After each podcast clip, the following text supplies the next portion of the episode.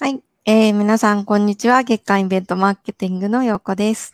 ミリーズのコウスケです。はい。えー、3月4日、52回目のコースケヨーコのミュート解除始まりました。えー、この番組はですね、イベントレジストの平山コウスケさんとイベントマーケティングの樋口陽子が、えーイベントの中の人やプロフェッショナルをゲストにお呼びしてお話しする番組です。えー中の人だから、えーその道のプロだからこそ思う PR の価値やイベントの魅力などをお話しいただきますということで、えーはいスタートしました。だんだん暖かくなってきてそうでですすね。ね、人も移動したり、イベントも盛り上がってきたりっていうのを少しずつ、えーあるといいなと思いながらうん。過ごしているうん。今日この頃ですけれども。うん。はい。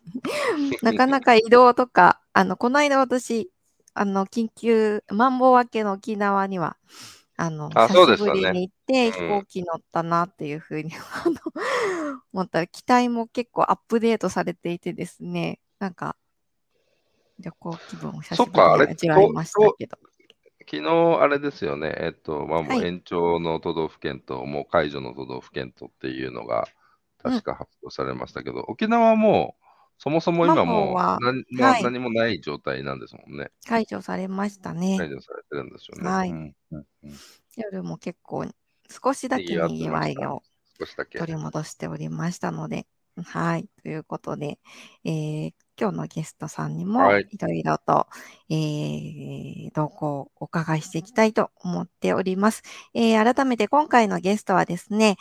えー岩本、えー大輝さん、株式会社オータパブリケーションズ執行役員、ま managing director で、週刊ホテルレストラン編集長のうん岩本さんです。岩本さん、こんにちは。こんにちは。今日はよろしくお願いします。よろしくお願いいたします。今日はどちらからご参加、ご出演いただいているんでしょうか。はい。関西の方の出張で、今は新大阪につきついて、えっ、と、はい JR 西さんがやってらっしゃるテレキューブというところの中におりまして、おうなる実は。今日、あの朝一からミーティングだったんで、もう始発できて、なんかこういったやつを使いながらで、なんか合計3時間とか出たり入ったりしてます。じゃあ、個室に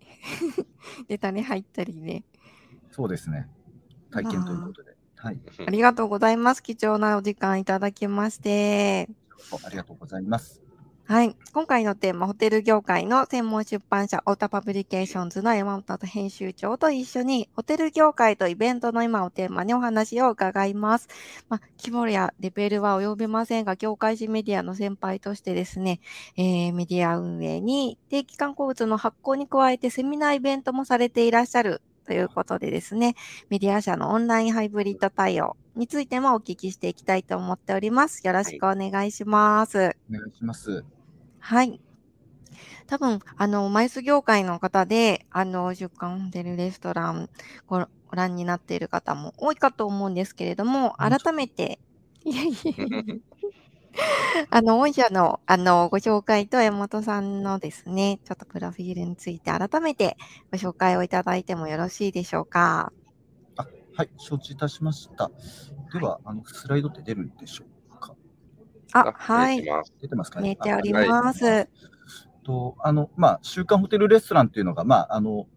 まあ、一部の方にあの知っていただけているのかなと思うんですが、私ども、オータパブリケーションズという会社はですね、あの、まあ、ホテル、レストラン、えー業界の、まあ、専門誌ということで事業をしております。えー最近はですね、ホテレスという、まあ、あの、まあ、マスターブランドの下にですねうん、あの、週刊ホテルレストランとか、今日ここに出ています、まあ、ホテレスオンラインであるとか、えーあとは、えー今日少し関わってくるのかな、イベントをやったりとか、えーあと、求人事業もやったりとか、えー求人の中でも新卒に関係するイベントもやっておりまして、後で画像紹介できるかと思うんですけど、えーはい。コロナ前では4000人以上ですね、参加いただくような、合同会社説明会やったりとか、えーいうのもやったりして。ど。ます。まあ、その他ですね、うんえー最近始めた、あの、富裕層旅行業界に向けた、えはいー、様々なサービスとか、えーデータも持っているので、えそういったところも含めたコンサルティング事業というのも、えー一部手掛けております。はい。で、これはまあそんな、あで、で、実際にあの、絵としてね、こういったイベント、はい我々が、あの、B2B でやってるイベントがこんな感じですよとか、えー新卒に関してはちょっと古いんですけどね、もう少しあの最近のは多かったんですけど、これぐらい、まあ、一つの会場に多くの方が集まりいただくようなイベントというのもやっております。はい。うん、もうホテルエスさんといえばですね、業界の方がもう皆さんご存知のというところで、長年こう培わられた、あと分析とかいろいろとされていらっしゃると思うんですけれども、まあ、この2年はですね、あの移動を伴ったり人の集まるという意味でホテル業界もコロナ禍で大きな打撃を受けた業界の一つかなというふうに思うんですけれども、イベント業界ではですね、大きくオンラインイベントへのシフトなど変化ありましたけれど、この2年ホテル業界の動向や変化についてもですね、ちょっと教えていただけますでしょうか？承知いたしました。えっと、ホテル業界の変化というところですと、まあ、はいわかりやすいというか、あの、統計データとしてあるのが、あの、宿泊を中心とした、あのものなんですが、ちょっとそこをごご覧いただきたいなというところで、えっと、はい。これはどうやったのか、えっと、あ、これ僕がコントロールできますかね。あ、OK です。えっあとですね、ありがとうございます。はい。えっと、1999年から、えっと、はい。今のまあ2021年の10月までなんですけど、の、まあ、うん。ホテルのまあ業績っていうのをあの映したものですと。で、えっと、ちょっとあの、この赤い、赤いのがまはい。あ業績だと思ってください。あの、それで見ていただくと、過去いろいろもう、あの、このうわ99年とかからですね、えっと、うんリーマンショックがあったりとか、震災とかありましたけれども、もうはい。桁にならないぐらいの落ち込みになっているっていうのが、うん。えーホテル業界の状況です。でこれあのね。青い線ってあんまりへっこんでじゃないないないんじゃないかってこれはですね、あのホテルのあのはい。売値ですね、平均単価なんで、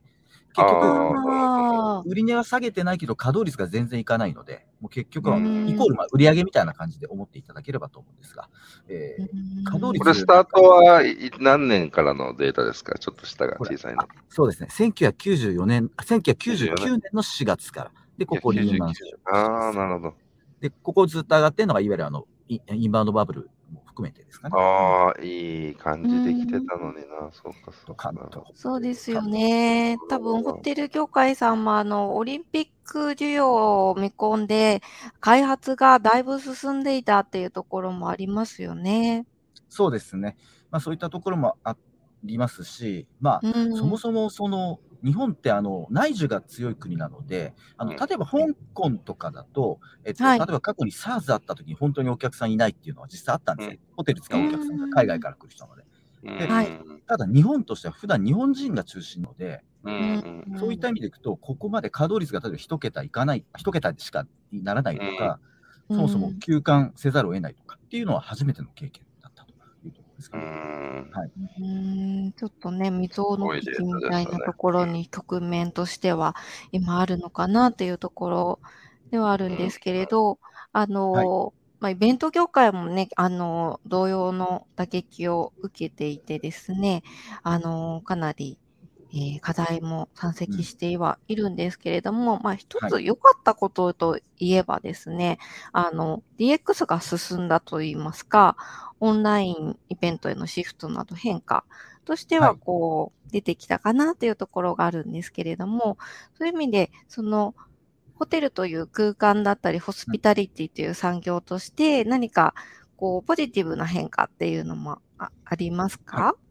そうですね、そこでいきますと、先ほどのまた少しだけ、あの、図であのご紹介したいなと思うんですが、まあ、これぐらい落ち込んでも本当にホテル業界苦労してますよっていうところで、おこれはい。ですね、この後の、えっ、とですね、こっち側。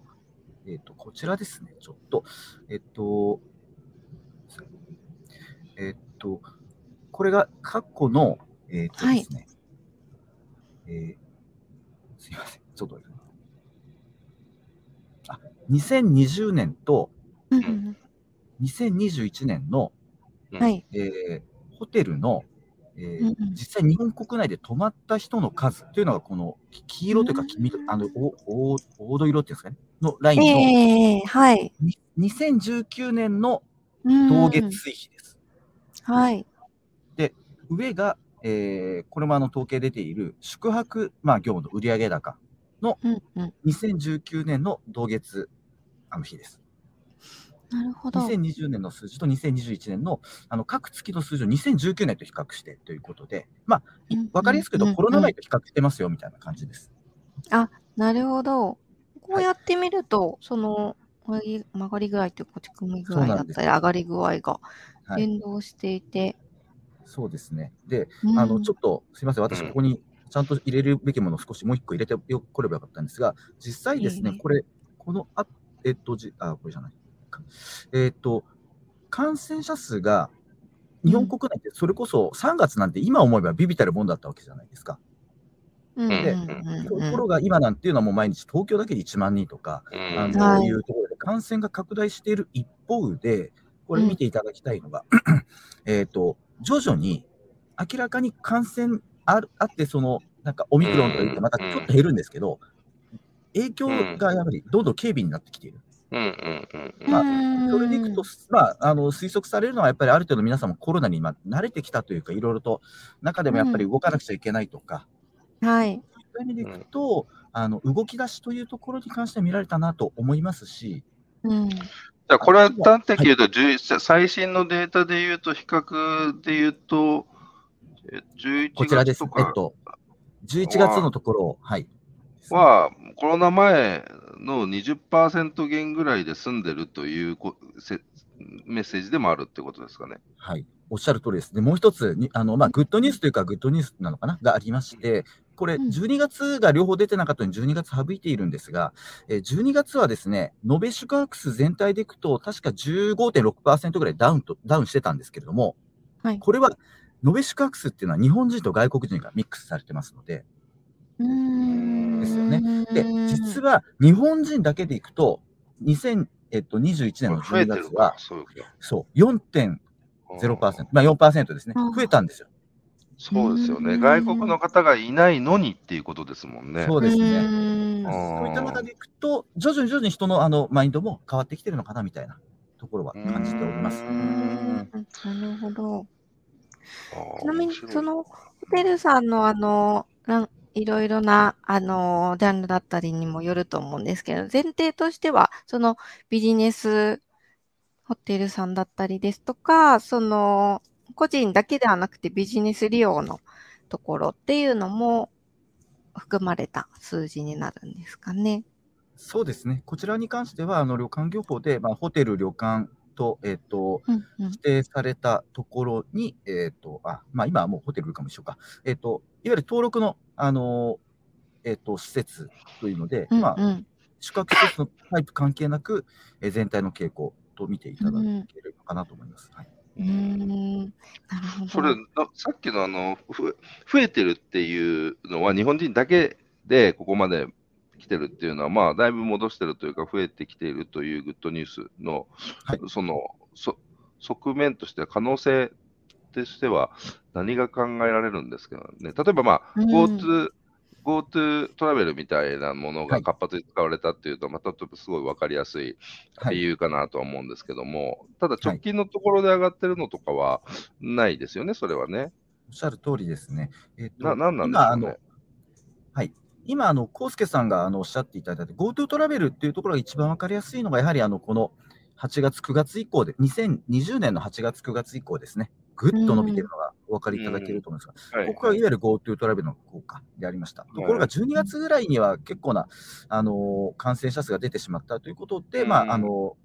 確保しつつ、その後ですね、GoTo トラベルも一旦取りやめという中でっていうのが、まずここは大きな波の変化でした。はいうん。これ以降に関しては、やはりあの、まあ、それこそいろんなところで議論されてますけれども、まあ、経済か、その感染防止かだけじゃないんですが、やはりあの徐々に徐々にあのコロナのなんていうか、お付き合いの仕方っていうんでしょうかね、が、あの理解が浸透しつつあると。だからこそうん、あの過去と比較にならないぐらいの感染者数が出ている中でも、あのこういうふうに右肩上がりになっていると。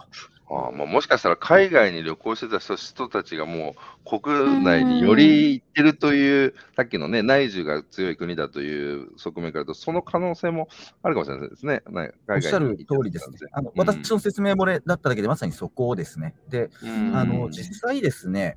えっと、まあ、あの私、今日もあの出張で大阪来てますけど、全国いろいろ行って、いろんな、まあ、ホテルの方お会いする中で、この前も、えーまあ、京都ですよね、の、まあ、うん。名の知れたあのラグジュアリーホテルと呼ばれるところのあの、まあ、ソーシャルの方と、一応ちゃんと4人以内ということで、あのうん。夜お食事しながら、あお食事しながらあの話聞いてたんですけど、そこの人たちとか、東京のあのラグジュアリーホテルの経験を持って、今度京都にあの転職してきた方々なんですが、こんなに京都とかに、とか日本人で十何万払って泊まれる人がいると思わなかったってぐらいおっしゃる。うん。なるほど。うん。やっぱりそれは、あの、さっきあの、康介さんがおっしゃった、まあ、もともと海外旅行で出た人たちが、うん。あのあの、うん。してきたのかなっていうところはあうんりますかね。はい。ううん。ん。なるほど。ありがとうございます。ちょっと新しいその人の流動の中で、あの、別の需要っていうのも内需の中に生まれてきていたりとか、あとはあれですかね、あの、ワーケーションじゃないですけれども、そういうホテルの使い方が新たに開拓されたりですとか、あの、テレスさんのウェブの人気記事にもありました、ベッドのないホテルができていたりとか、はい。なんか、あの、新しい、こう、そう、に向けた使い方の提案っていうのも、あの、進んでいるんでしょうか？そうですね。あの、まあ、ちょっとこれに関しては、あの、明確なデータが出ていないので、どれぐらいだとは言えないんですが、うんえーまあ、もう一つ、あの、決してすごく、あの、例えば、そこのマーケットの10%までいくのかなっていうのは正直、うんあの、感覚値としてもわからないんですけれども、まあ、新たなニーズを生んだというのは間違いないことうで、ん。まあそれこそ、私なんかもこういった形でオンラインで今日イベントに参加できるっていうのもそうですし、実際、JR さんも、あの、こういったのを、あの、駅の中に作って、あの、うん仕事できそうまですねとか、今日新幹線乗ってたら、あの、なんか、パソコン触ってる人にだけなんかチケットを配られて、何かと思ったら、新幹線の7号車だけ電話してもいいし、テレワークしてもいいですみたいなチケットを配られてはい。面白いですね。面白いな。以前ならない流れですよね。うんそうですうね。ん、そうですね。だいぶなんかそういうしはい習慣も変わってきたなっていうところがありますよね。そうですよね。はい。うんありがとうございます。ああの、ホテル業界の動向などが、またちょっと新たな課題として最後お伺いしていこうかなというふうにはい思うんですけれど、あの、ちょっと改めて、えっ、と、同じ専門メディアとしてですね、いろいろなあの事業展開もされていらっしゃるというところに、ちょっと話を移してですね、御社で実施されていらっしゃるセミナーイベントなについてのお話も伺っていきたいんですけれども、紙メディアだったり、ウェブメディアに続いてリアルメディアとして、あのセミナーやイベントも実施されていらっしゃるというふうに伺いました。やっぱりはいそれぞれのメディアによってですね、ゴールって異なってくるかなと思うんですけれど、はい。はい、セミナーやイベントを、あの、御社がされていらっしゃる、なんか、そのリアルメディアへの期待ってどういったところなんでしょうか？なるほど。あじゃあ、まあ、そういった事業をあの本格的に始めた背景というような認識でようんろしいですか、はい。はい。あありがとうございます。そうですね。あの、これ、絵としては今、こういったあのいくつかのあの、イベントの絵を見せておりますけれども、はい。はい。まあ、そもそもメディアって何なんだろうっていうのは、あのまあかあのうん。ずっと衰退し続けるあの紙媒体の中で考えておりまして、でまあ、ウェブっていうのは一般的にありえますと、ただそこから僕らはお金が得られないというところの中で、うん。えっと究極、そのビジネスとして何が可能性があるのかっていったときになぜお客様は広告を出していただけるのか、え究極言うと、売りたい、売れたらいいなっていうこと。うん。でうん。かといって、広告を僕らがいただくことで売る、売れる保証っていうのは当然できないっていうのがあって、うん。うんまあ、それはしょうがないと。ただ、えっと、とはいえ、その読者っていう方に、その広告主の商品っていうのを見せることができる場を作る、これがメディアだと思うんですね。それが今回紙であるよと。うん。えいう中でそれを例えば、ね、ウェブだったらウェブっていうのはそういうところ。であったうん。ときに、あのよくお客様から言われるのは、キーパーソンに会いたいとか、ね、営業の。ううん。んだったら、あの、キーパーソンが集まりたくなるようなイベントをやって、そこにスポンサーをつけたら、そういったものが可能性があるんじゃないかっていう、うん。本当にあの、イベントというよりは、本当にあのメディアとしての延長線での、うん。えーまあ、イベント事業であったというところです。ねですので、うん。あの、実は一番最初にやったのは、すごい小さくて、独立系ホテルのオーナーだけを集めたいっていう相談をいただいて、うん岡山の貸し会議室で30人ぐらいでやったんですけど、うん。これはいいぞということになって、だんだん広がり、今では1000人以上参加するようなイベントをやったりとか、うーん。うんいう背景が。これは構造的には、あの、紙とかウェブのメディアとリアルのイベントの、その、し参加される方、読者というか、あイベントだったら参加者、メディアだったら読者とかっていうのは、そう、属性としては一緒で、で、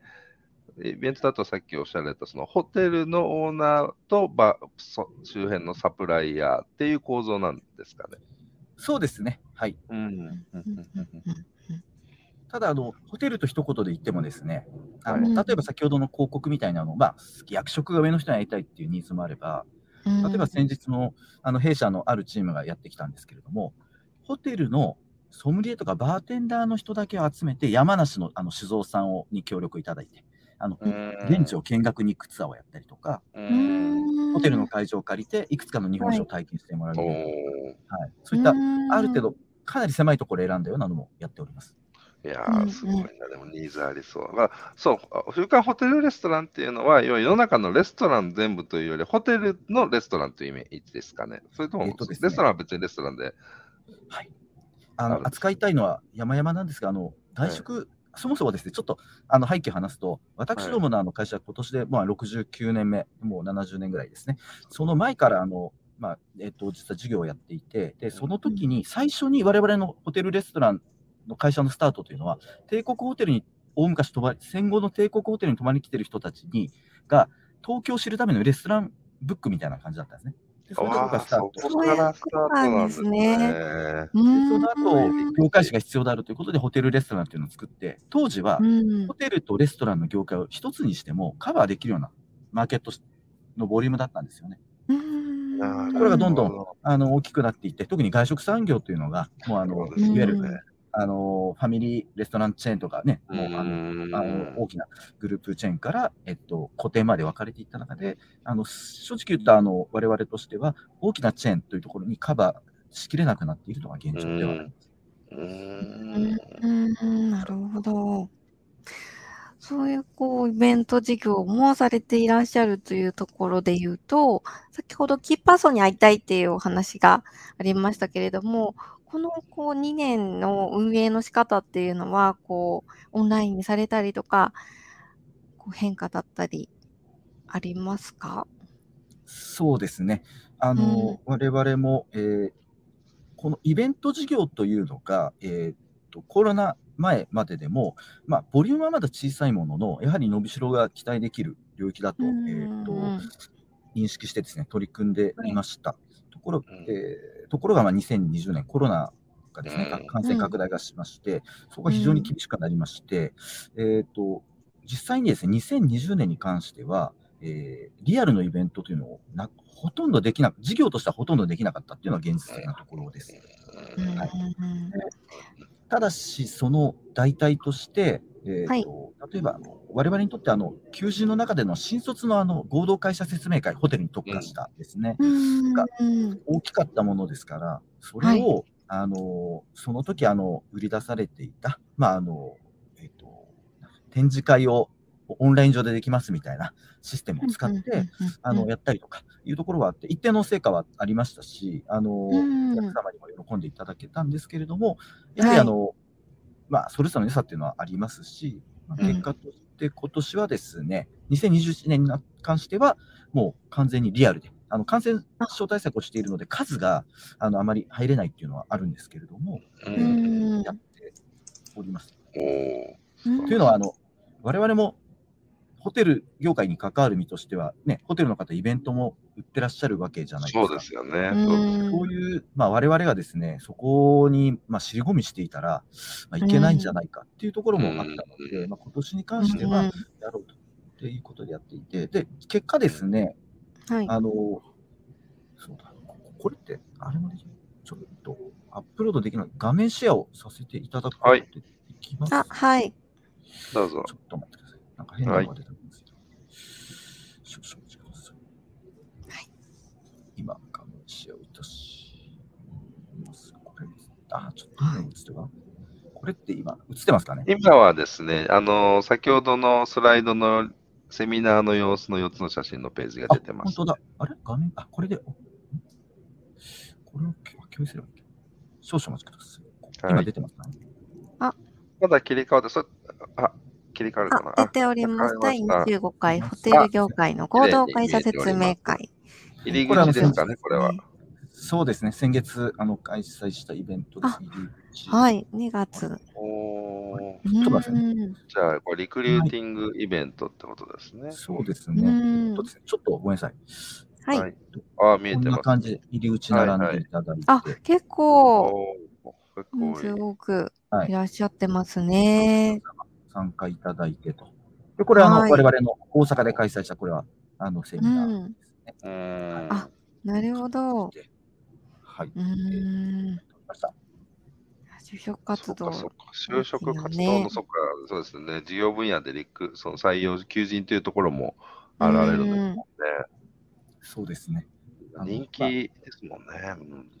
や、あの、なかなかそうでもないんですが、とはいえ、あの、おそらくイベントの業界とも似通っているところはあるかと思いますが、人材の確保って非常に重要なところで、はい。あのそれはあの中途も新卒も同じくでして、うん。このイベントをですね、我々はうん。今年に関してはもうすでに東京と大阪と京都と、えー福岡で、えー開催うんを終えております。うんんねイベントしてやっぱりホテル業界だったりはすごく人気の業界なのかなというところありますし、あの、専門の、はい、教育受けられた方も多くいらっしゃいますもんね。そうでするとあれですかね、ホテルね、パスっていうのはもちろんメディアとしては当然あられるのと、学生、その、おホスピタリティ業界を学んだ学生学校ですかね、とかにも、本社としてはこう、パスがあって、そこでこうマッチングをするっていうようなイベントなんですかね。そうですね、このあのいわゆるあの、えー弊社の中でもこの新卒事業というのは、うんとまあ、特殊というか、あのいわゆる普段の業界の中でいくと、まあ、専門学校さんとのおつながりっていうのはもちろんあるんですが、学生の方との日常的な接点というのはない中で、うん。えーこれ自体ももうですね、えーとうんす少なくともすいません、私、今何年って言えないのが恥ずかしいんですが、えっと 10約20年はやってます。ねえ、すうごいです多分そのうん B2B の専門誌ってなかなかね、学生さんが普通パッと見るようなところではないかなと思う。どうやってこう、学生さんはその出会いを知るんだろうなっていうところが。あそこでいくとですね、今はい日画像お見せできないんですが、あのホテル業界の就職ガイドというのも、これもまたですね、えーうん少なくとも15年以上出しておりまして、ああ、もうじゃあそこもさはいなるほど、なるほど。あのはい、それによって、で昔はあのそれを有料であの有料で販売していたんですが、現在は無料にして全国のそういったあの観光系の学校があるところにお配りをする。ということをあの通じてですね、ああ、もうそ、集それは客集客というか来ていただくことにつなげているとか、うんはい、うーん、なるほど。いや、ありがとうございます。ちょっと最後、ホテル業界にとってのセミナーイベントの需要っていう意味で、イベント業界とホテル業界の中で共通点のあるこう枚数の需要ですかね。それについても、あの、簡単にお伺いして、はい。はい、承知しました。えっとですね、はい。現状、ホテル様としてはですね、ホテルさんとしてはですね、えっと、いわゆる宴会需要というのは、まあ、大きく落ち込んでいるというのが、えっと、状況で、まあ、ホテルには宿泊レストラン、えー婚礼、うんえ一般宴会っていう、あの、収収入のセグメントが4つあるんですけれども、一般宴会に関しては大きく落ち込んでいるという状況で、実際今いくつか調べてみても、なかなかそのホテル主体でイベントをやって人をたくさん集めるっていうのがなかなかできていないのがあの、うん。現状です。やはりあの、うん。公的な立場もあるから難しいというのもあるのかなとうんしてうんいるんですけども、えっと、とはいえですね、例えばあの、まあ、ディナーショーであるとか、そういったもの自体は、あのあの外部から持ち込まれてっていうところであのやっているので、そういった中であの最大限の感染症対策を、えーしてですね、まあ、行われているというところです。でまあ、これからは時間の経過とともにですね、あうんの先ほどの宿泊同様にですね、あのホテルとしても、えーそういった、えー小さいイベントが行われているのは事実なので、まあ、そういったのが徐々に大きく広がっていったらいいなというのは、あの願っているところではあります。うんううんりがとうございます。すごく貴重なあの最新情報とですね、統計データなどの分析と、あの、ホテル業界の今がよくわかる、あの、実かになりました。ありがとうございます。まあ、これからもマイス業界とホテル業界と共通するようなあの課題だったり、あの人材確保だったりの、えーテーマについては、あの共通して取り組んでいけたらなというふうに思っております。はい、岩本さん、今日はありがとうございました。あこちらこそ、ありがとうございましたありがとうございました。りがとうございました。今回のゲストは岩本大輝さん、株式会社オータパブリケーションズ執行役員、 managing director で、週刊ホテルレストラン編集長の岩本さんにご登場いただきました。ありがとうございましたありがとう。ございました。失礼いたします。ということで、新しい切り口のゲストさんでしたね。で、あの、はい。同じ、まあ、業界としては、指負けさんと同じ業界誌、イベントか、ホテルかっていうはい。もうだいぶもう歴史の古いですね。すごいですよね。はい。歴史はでも70年されていらっしゃるということで。なんか今回のこのここ2年に影響を受けた業界のホテルっていうのあると思うんですけども、まあうんイベントとか、あとはまあ、はい移動移動飛行航空とか、うん鉄道とか、そうですね。うん。まあ、飲食とかもそうだけど、で、比べるとというか、そのさっきのね、うんまあ、20%減ぐらいまでで、この状況下で収まってるっていうのは、多分、うん。業界的に言えば、うん。受けてる中では、多分そうですそこまでのねっていう感じですよね。まあ、もちろん影響を受けてるんですけれども、うん。多分イベントはもう、そこ、もう少この前のしちょっと、20%減とかまで戻ってはないと思うんですよね。そうですね。展示会だけを取ってみても、うん、出店者数やね。参タ加者数が、よね。はい、だいぶ、かなりですよね。50%以上ですよね、確か。はい、いましたね。あなので、そういう意味では、あーのー面白いですね。と面白いデータを入れていただきました。あうんのー今後また、あのー先ほどね、人材確保の話っていうのもありましたけど、共通するような、あの、課題についても、もしかすると一緒に、えー解決していけるようなイベントができたらいいなとは思いながらお話を伺ってまいりました。うんということでも、しかするとあれかもしれないですね。あの、なんかた、うんまあ全然視点は違うけど、はい。ね、あの、イベント、なんか、泊ま、バーチャルで泊まりに行くホテルを予約してうん泊まりに行くっていうのは、うん。では、それはでも、いやいや、バーチャルで泊まりに行くのはできないじゃないですか。ホテルを抑える必要ないわけだから。うんうんうん。でも、はいイベントってバーチャルでできるじゃないですか。うんうんうん。そこの違いで見えてない部分はあるのかもしれないですね。その、うん戻ってはない、リアルのイベントは戻ってないけど、はい。イベント業界は違う形で言うと、オンラインでイベントしている分の単純に例えば数とかで換算すると、まあ、結構戻ってるのかもしれないですよね。うん、確かに確か何を基準にパーセントなのかって、まあ、売上なのか、その稼働率なのかっていろいろあると思うんですけど、に。うん。うんまあ、早く戻ってほしいですね、いろいろと。そうですね。違う、形変えても、は進化してたら形、そうそう、どういう形でもいいんですけども、あの、うんその単にリアルが戻ることだけがあれじゃないと思うので、形変えて新しいやり方っていうのは市場でかくなってもいいと思うし、まあ、とにかく、そうですね。業界に関わってる人々がハッピーになる戻り方だったら、うん。といううん形でもいいかなと思うんで。そうですね。データを見てもね、あのー慣れてきたのかなっていうところが一つ出てきたので、付き合い方っていうのもどんどんとあの多様化していくかなというふううにん、思いました。ということで、貴重なデータとお話でしたね。はい。私は、えっ、と、山本さんが今、新大阪にいらっしゃるということでしたが、うん来週ですね、実は大阪のイベントに出展をするということで、そのイベントが大阪関西万博、かいえー開催支援エキスポというイベントなんですけれども、イベマケも出展するということでですね。うあ、そうなんですか、はい、そうなんです。来週えっ、と、3月15、16の会期なので、えーあその真ん中には映大阪に。像収録とかできるのかな？あ、えー来週金曜日はまだ、えー大丈夫でですね、イノベントの、えーその大阪・関西万博開万博の開催支援エキスポ事務局長の、えー、森島さんに、えー、ゲストにですね、出ていただいて、開催直前見どころをお伝えいただきますということで、